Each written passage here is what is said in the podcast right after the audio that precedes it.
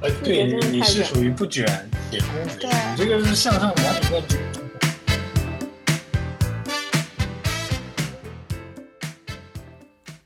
Hello，大家好，这里是 UX Beans，这是我们的第四期播客节目。在这期播客节目当中，我和 Max 依然邀请到了我们的好朋友天天和程程，一起和我们聊一聊关于校招生入职初体验这个话题。那因为我们其实都是处于相同的阶段，然后现在是入职不同的大厂。其实，在平时的沟通交流中发现，呃，虽然大家整体的阶段相似，但入职体验又各有不同，所以我们做了这一期的节目。就是我们首先可以聊一下大家的入职时间，就是可能就是据我所知，在这里面的话，就是呃，天天是不是就是我们四个人当中入职最早的一个啊？然后程程可能是近期刚入职，然后我和 Max 会是一个相对来说啊、中间的这样一个一个区间，对。但是总体来说，我们其实都是从二零二二年开始这样一份正式工作的这个经历。那大家可以聊一下我们入公司就是进场之后的第一件大事。就是关于我们的 onboarding 的体验，不同的公司 onboarding 的机制非常的不同。然后我们请我们的嘉宾先给我们分享一下他们是如何从一个学生然后到公司，然后中间的这个流程是怎样的，就是体验如何。嗯，我先说吧，这个体验其实有一点点无语，就是在呃今年上半年，我是今年八月份入职的。但是呢，公司在上半年可能经历了换工区这件事情，但是换工区这件事情呢，并没有，呃，就是把信息录入到我的 offer 当中，导致我入职报到的工区跟我实际入职的工区不一样，所以我那天报到早上就还忙里忙慌的，就得先去这个工区报到，然后办完手续之后，再去另外一个工区去做。呃，那个见同事的一个流程就比较麻烦。他如果前期帮我把那个信息同步过来的话，我其实只要直接在那个呃办呃就是之后上班的地方的工区去做入职的话，就会方便顺利很多。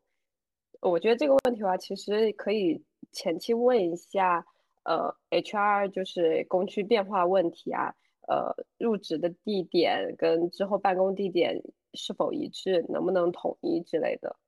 是一个我觉得可以规避掉的一个问题。哦，这个问题真的非常非常推荐大家去问，因为据我所知，好像就是我们四个人当中，我 Max 还有程程，我们三个人都在入职之后被换了工区，然后 Max 被换了不止一次，所以说就是我们强烈建议大家确实要在入职之前跟 HR 确定好你们之后这个业务是在哪个地方的，然后近期会不会有变动，它可能和你租房啊相关通勤都是有强相关的，对。大家都聊一下自己 onboard 的一个体验吧，然后对对对，可以大概讲一下吧。然后，因为我其实是算比较早，我是去年十二月份就来，就是现在的公司已经在实习了。那那时候算是校招的一个提前入职实实习，所以的话，其实，但我是今年三月份那个就是拿到了，呃，算是正式入职，因为那个时候才拿到那个什么那个。留学认证嘛，就是相相当于可以正式靠那个正式入职，所以我而且我好像是刚刚前两天那个转正成功了，然后啊、相当于现在是已经已经度过试用期了。呃，我想讲的话，我自己当布尔其实就是，嗯，我当时其实中间有换过一次方向，呃，之前是在一个方向，然后发现呃刚开始的体验，呃，刚开始的体验其实就是。会有一个带你的 mentor，然后可能会参加一些公司统一组织的一些培训的一些活动。哦，呃，然后哦，对对对，然后我最开始其实跟 HR 沟通入职的时候还是挺顺利的，说实话挺顺利的，而且因为当时我的那个面试一面面试官当时面完之后就加了我微信嘛，后面就一直跟我沟通，想让我尽早去实习，他是从去年九月份就一直催我去实习，我一直拖拖拖拖到十二月份，然后当时来的话就是。呃，就是正常沟通，反正就还流流程挺快的。然后包括，呃，你具体的部门，然后，呃，然后后面其实我中间有一次转方向嘛，然后其实是主动跟当时的一个经理哦、说了，然后自己想做什么什么方向，然后发现后面有一个机会，之后真的就转过去了。然后其实我是今年三月份才转到我现在做的这个方向，然后觉得自己还是挺幸运的。所以其实想跟大家沟通的时候，沟通的是，其实你在工作过过程中可以主动的去跟你的经理去更高效的去沟通，因为如果你有一些什么想法，其实不用说藏着掖着或怎么样，我觉得。呃，可能真的就是那句话，会会哭的孩子有有奶喝。然后你真的是需要去沟通你的一些问，就是你觉得你不舒服的地方，或者是你觉得你想变动的一些东西，真的可以主动跟你经理去沟通。然后，呃，或许呃，就是这个是一个成本很低的事儿，或许没有什么回应，但是或许就有一个机会就给到你了。反正我就是这样的例子，所以的话，真的建议大家去呃更主动直接的去沟通一些想法，然后。呃，其他的 onboard 就觉得，嗯，反正我们当时培训的时候就觉得还是挺累的，因为我知道有些公司是有封培的吧，就是封培阶段你可以不回工工作消息，但是我们必须要回，就是那段时间非常非常累。然后其他的 onboard 这块就先讲到这里吧。对，嗯，我想分享一个那个 onboarding 的很有意思的点，就是，呃，我刚入职的时候。嗯，北京有疫情了，然后居家了几周，然后回去之后，呃，几乎所有同事都在催我快点下班。嗯，他们催我的理由也非常一致，说你你再再过这个几周，你可能就不能这么早下班了。啊，然后我那时候还不信，我说这这，你们是不想让我在这儿卷，然后卷到他们卷到他们那种感觉。现在我感觉我有点后悔，当时没有那么早走，你知道，有点后悔。哦，那其实就，那我这边 on board 就更没有什么好聊的了，因为就是很残酷，就是好像入职第一天开始就直接开始就是赶需求了，所以 on board 的体验其实还是 还是蛮差的。on board 第一天体验，我的 mentor 和老板一起带我读了读。要接需求的 PRD，对，那就是其实可以看到，我们每个人在 Onboard 上面的体验都很不同。那其实现在互联网大厂都会有一个 Mentor 和 Mentee 的一个机制。然后就是 mentor 会在你的就是入职这个期间去就是帮助你，然后更快的去上手业务，然后认识你的业务方，然后认识你同组的同事，然后跟你讲一些可能很有意思的一些事情。那就是大家对于就是自己的 mentor，就是因为我们是作为 mentee 这一方嘛，就是对于自己的 mentor 和 mentor 之间发生一些很有意思的事情，或者说很很想要吐槽的一些呃事情吗？我觉得我这边的话，我其实我觉得，我觉得我自己运气挺好的，反正遇到的 mentor 都挺好的。说实话，就一开始我觉得，呃，可能 mentor 在你的业务，因为我当时其实也跟呃咪咪一样，其实我算是直接刚开始过去的时候就直接呃做项目，其实对业务都不太了解，然后直接就去跟项目，因为我是做产品嘛，就要去推推项目，跟一些进度什么之类的，然后。呃，然后我发现后面的其实后面呃就是后面入职的，比如说今年七八月份有一些才入职的销售同学跟我一届的，然后我发现他们其实有大概半个月到一个月的时间去呃去完全的去了解业务，就是不用不用跟项目，然后当时就觉得哇自己自己怎么当时好惨，直接就跟跟跟项目了，但是后面发现其实你直接跟项目。因为我我前前段时间有一个转正的答辩嘛，然后自己在总结的时候发现，其实直接跟项目让你成长更快。虽然过过程中会有一些，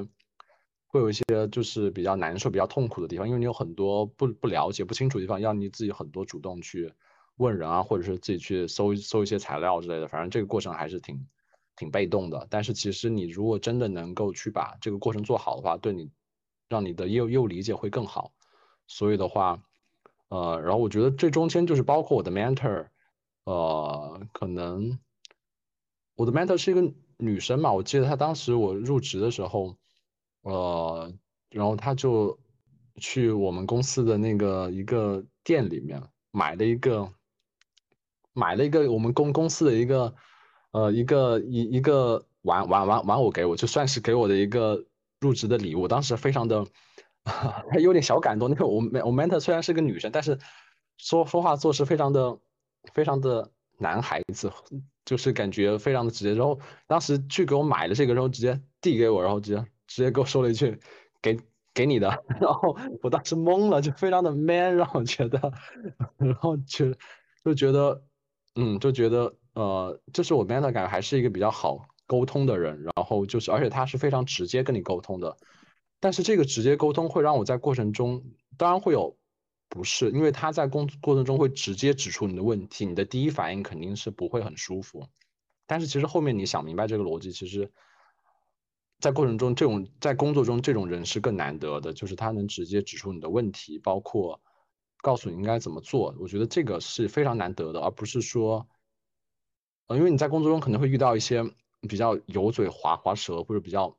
比较有油的那样的一些怎么说，就是在公司里面的老人。其实你跟他们相处和跟这种人相处，你就会有一个明明显的对比，就是说，能够直接跟你说你问题的人真的是非常非常难得的，并且说愿意给你一些。呃，成本去试错，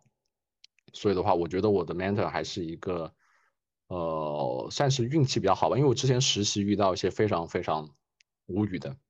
mentor，包括我记得我之前实习的时候，一个 mentor 夜里十一点、十二点还给我狂发信息、狂打电话，我当时就假装没有看看，因为我当时十一点才下班，然后十十十二点快回到家了，然后。还，一直一直给我发消息，是狂发消息那种，就像微微信轰炸那种，就觉得很无语。然后包括可能就是一点，呃，小问题没有没有没有没有确认好，然后就是也非常着急的，然后就是就非常明显的感觉到遇到一个好的 mentor 对你的职业工作规划都是一个非常好的事儿。反正这个话，我觉得，但是大家对大家对一些现在准备入职的同学的建议就是说，你一定要去提前。主动跟你的 mentor 沟通，你的 mentor 是一个非常好的资源，不管是怎么样，因为其实这个应该是要看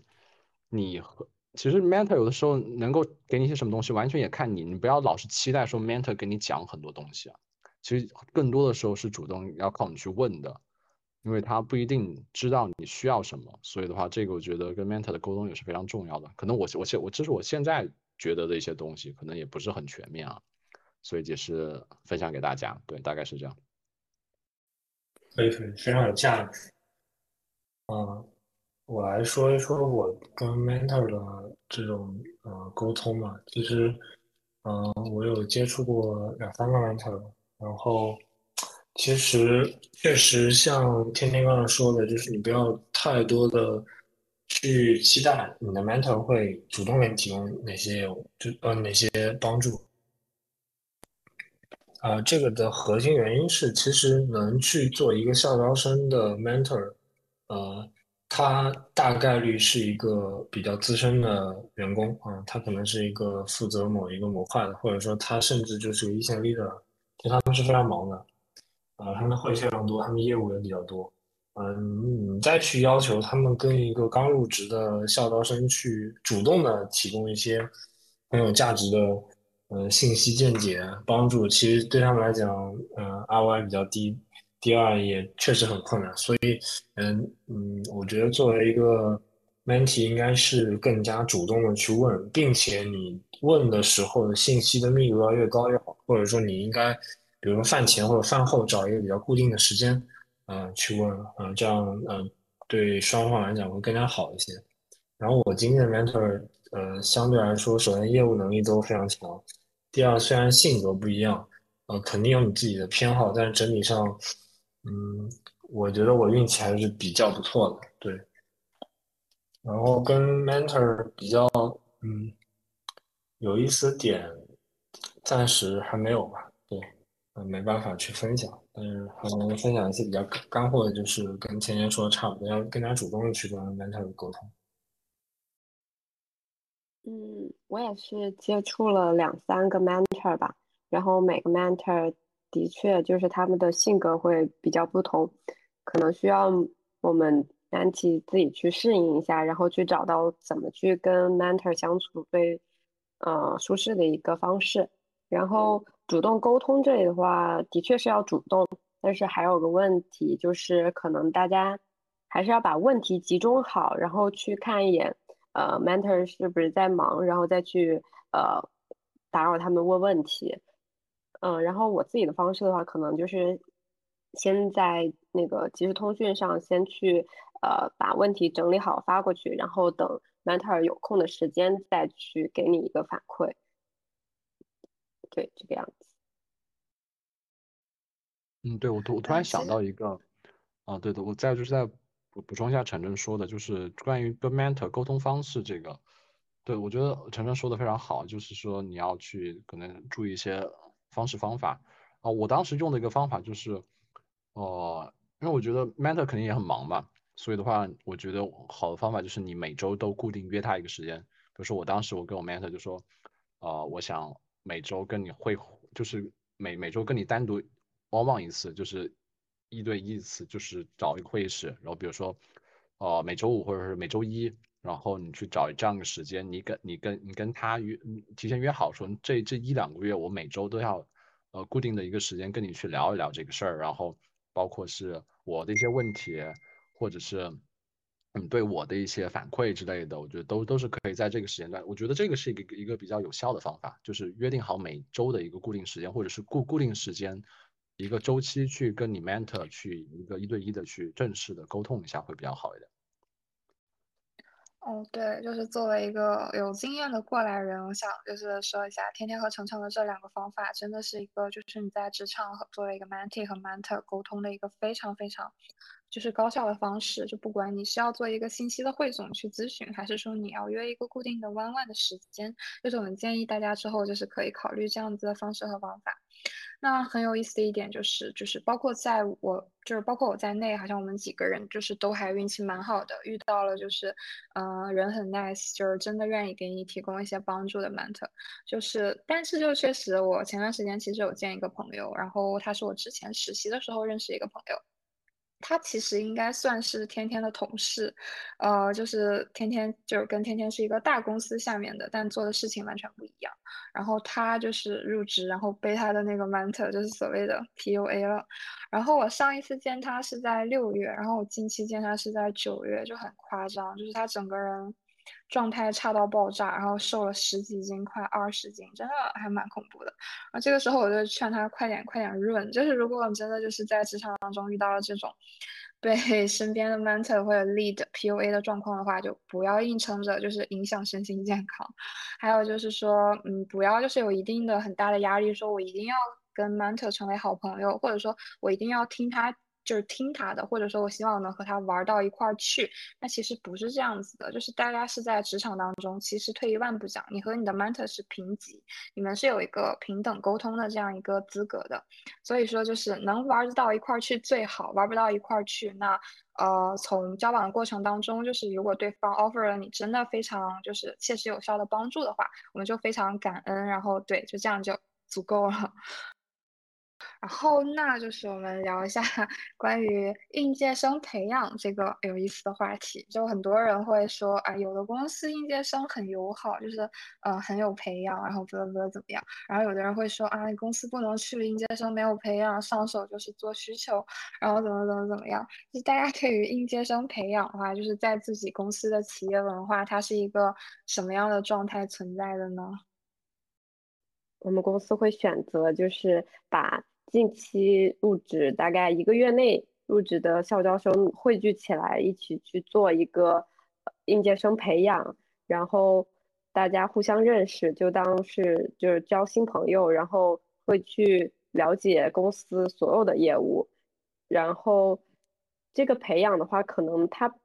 虽然说呃入职培训的时候可能就几天，但是他可能。是会持续个一两年、两三年这样子，对你有一定的就是规划和成长，会不断的有呃校招生的一些课程给到你，然后让你去成长和学习。就这个东西，我觉得是大厂还蛮好的一个点，就是小厂的话，它就不太会有这样子呃比较规范的一个培养。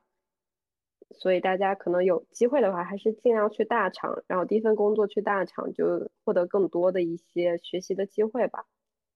对，那我我这边也接着讲一下我这边的一个体验啊，就是，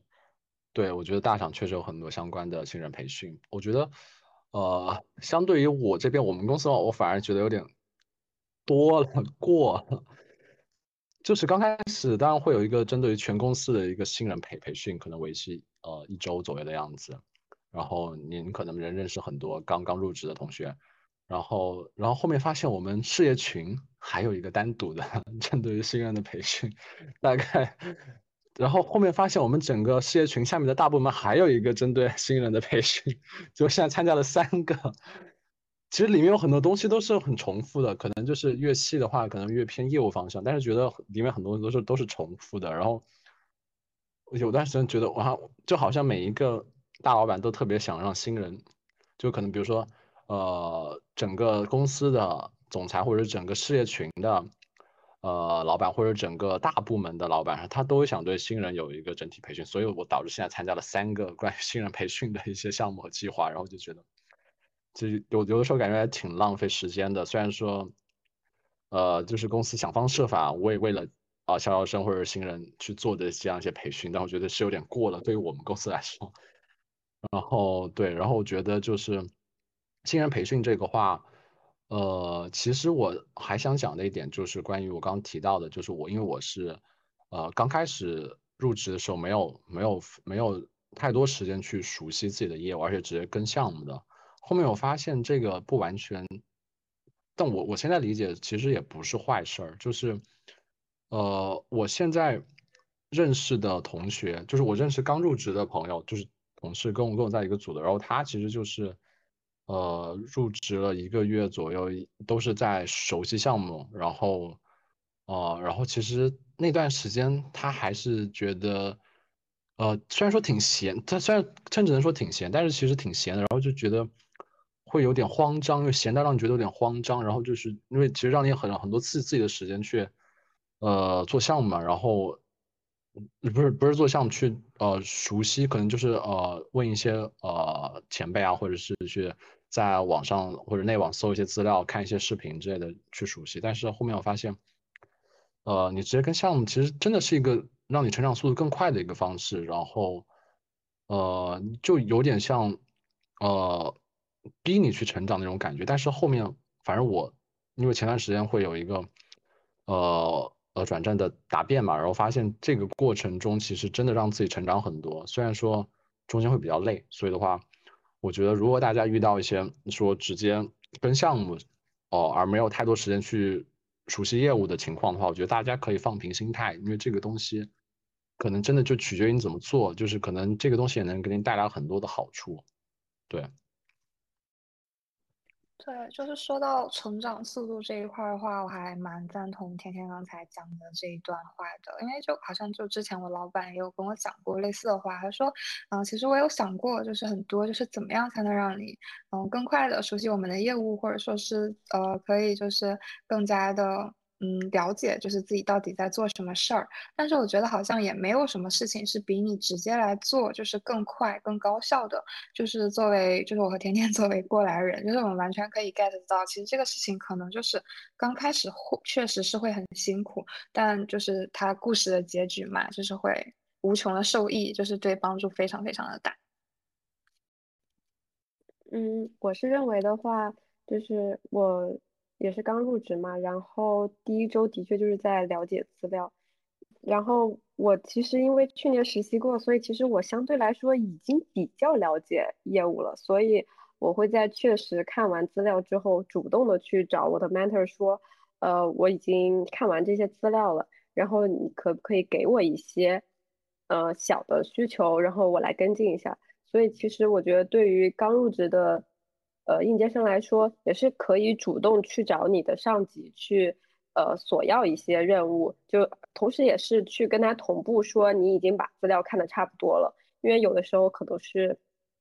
嗯，因为有的时候可能是 mentor 他也不知道你到底看到一个什么进度，所以同步你的一个呃做任务的状态也是比较重要的。就是校招培训这件事情，它呃。更多的是让你，我觉得有一点挺好，就是让你接触更多的朋友嘛，啊，不一定就是会对你的业务能力有非常大的提升，因为毕竟只有一周和两周的时间嘛，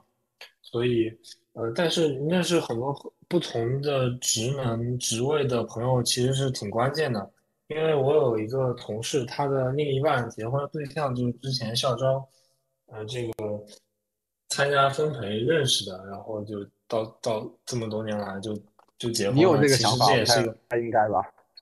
啊，我我没有这个想法，同志们、同学们，我没有这个想法，但我就是说一下，其实还是有一定价值的啊，我没有这个想法啊。办公室恋情，呃，对，这这可能是呃呃牵扯到这个办公室恋情，但是你你那个分配可能，比如说你是个产品，然后别人是个研发，大概是这样的，所以你也不是一个业务线的，所以可能风险不是太大，对，但是总总。我们不能以这个谈恋爱为目的去参加这个分培，是不是？这我们以认识人为目的去参加分培，然后碰巧碰到了一个比较合得来的，这也是一个挺大的收获啊。嗯，我们说点轻松的。哦，对，还有就是之前就是我们几个还有一些其他的朋友嘛，然后在其他分散在其他不同场，然后有看到他们的朋友圈、微博记录一些公司的这种分配的活动，然后你就会感觉说，哎，大家一些年轻人花一周的时间，然后在一个酒店或者说一个海边或者说一个山上，然后大家一起玩几天，打打牌、聊聊天，互相认识一下，然后不用过早的去承担工作的这个压力，然后休息一周，其实也还蛮 chill 的，挺好的，对。嗯，是的，是的。嗯，那其实就。聊到这里，其实我们几个也都是现在入职，然后开始渐渐的非常的忙碌，然后大大家可以就是分享一下，现在入职忙碌和在校期间忙碌就是最大的差别是什么啊？因为其实我们念书的时候在学校好像也经常很忙，然后要去赶着上课，然后要去赶 deadline。那现在工作了之后，仍然是啊赶着要去开会，然后要去赶我们的这个 deadline，就是大家体感上面就是工作了一段时间的有什么？么就是别的心得体会吗？就是分享给我们的应届同学或者说是 junior designer。呃，那我先讲一下吧。我自己的感受就是，呃，其实我觉得就是大家首先一个宏观的概念啊，因为我觉得，哦，就是不要太卷了。就我觉得我现在就是，你首先就是你确定一个宏观，就是工作就是工作。就是就是你最好这只是工作而已，不要不要不要呃，整天就是或者是生就是让工作充满你的生活，怎么？我觉得这个是不太有必要的。就是是不是你们那组里面有公贼？是没有公贼，反正我们那部分有些卷王的。然后呃，然后就是其实。我觉得就是，虽然说大家刚刚毕业啊，就是如果是刚毕业的同学刚工作，大家肯定会非常积极的去呃把这个事儿干好。但是我其实觉得，其实我我目前看到很多卷王，其实都是呃并没有高效产出的在卷了。这个我觉得，呃，就是大家一定要想清楚一件事儿，就是你的工作其实是，我觉得大家要想清楚一件事儿，你的工作其实应该是要做给领导看的。这样说虽然很现实，但是其实就是这样。一定要学会向上管理，就是，呃，而不是一味的去卷。就是你一定要知道，你你一定要让你领导看到你在一件事情上的产出，而不是一味的去卷。就是，包括，呃，你你身边你就发现一些同事在每天工位说说话声音很大，或者是怎么样打电话，或者是找人沟通，但其实就是巴拉巴拉，你觉得他好忙啊？但其实反呃反而反反观一些每次有。晋升机会或者是怎么样，就是反而是一些在旁边默默的干活，反正基本上没有什么声音的人。然后就说明一件事儿，就是你要学会一件事情的优先级的处理，包括和你向上管理。就是你当然会处理很多事儿，但是你要挑，呃，就是想清楚哪哪件事儿更重要。因为我是做商商业产品嘛，这个东西就比较量化。就比如说哪一个项目带来的收益大，我就可以去量化的优先去做。呃，这个项目，然后，但是我觉得就是，同时你要注意，呃，包括有一些产出、有一些想法的时候，逐及时的跟你的老板，就是跟你的 N 加一去确认，就是这个，你要要让领导、你的老板看到你对这个项目的熟悉和思考，然后如果有些思考的话，你可以让你的老板去做决策，就这个，我觉得是真的是非常重要，这个是我 mentor。教会我一件非常重要的事儿，就是一定要向上管理、向上汇报，而且要向上管理好你你老板的预期。他可能，呃，这个向上管理你老板的预期的话，我觉得非常重要一点就是尽量的降低预期。因为其实我们做商业产品会做一个收益预估嘛，这预估其实我们理论上都会往低了去估，就是其实就是导致我们一些做做出一些项目收益还不错，就是其实超预估的。这个过程我觉得这也是非常重要，就是呃，但有些人就很喜欢往高了去估，就说这个这个项目他可能只能赚只能赚十万，但是其实他我呃估就最开始就是还还还没开发的时候说这个项目赚二二十万，结果其实可能只赚了。十十二万、十三万、十十五万之类的，其实这个东西就是一个，呃，你你一定要学会去管理别人的预期，而且这个预期尽可能的低一点，对你后面的，呃，OKR 完成度可能都是有好处的。大家都知道，可以把 OKR 定的稍微低一点，就你有你有很多想法的时候，可以不一定就要把它都呃落实完或者是做完，就是要给自己留一些后路 之类的。我觉得。这个就是一个一些一些技巧吧，这个东西可能真的只有，呃呃一些你工作有一些工作时长之后，你呃能够感受到的一些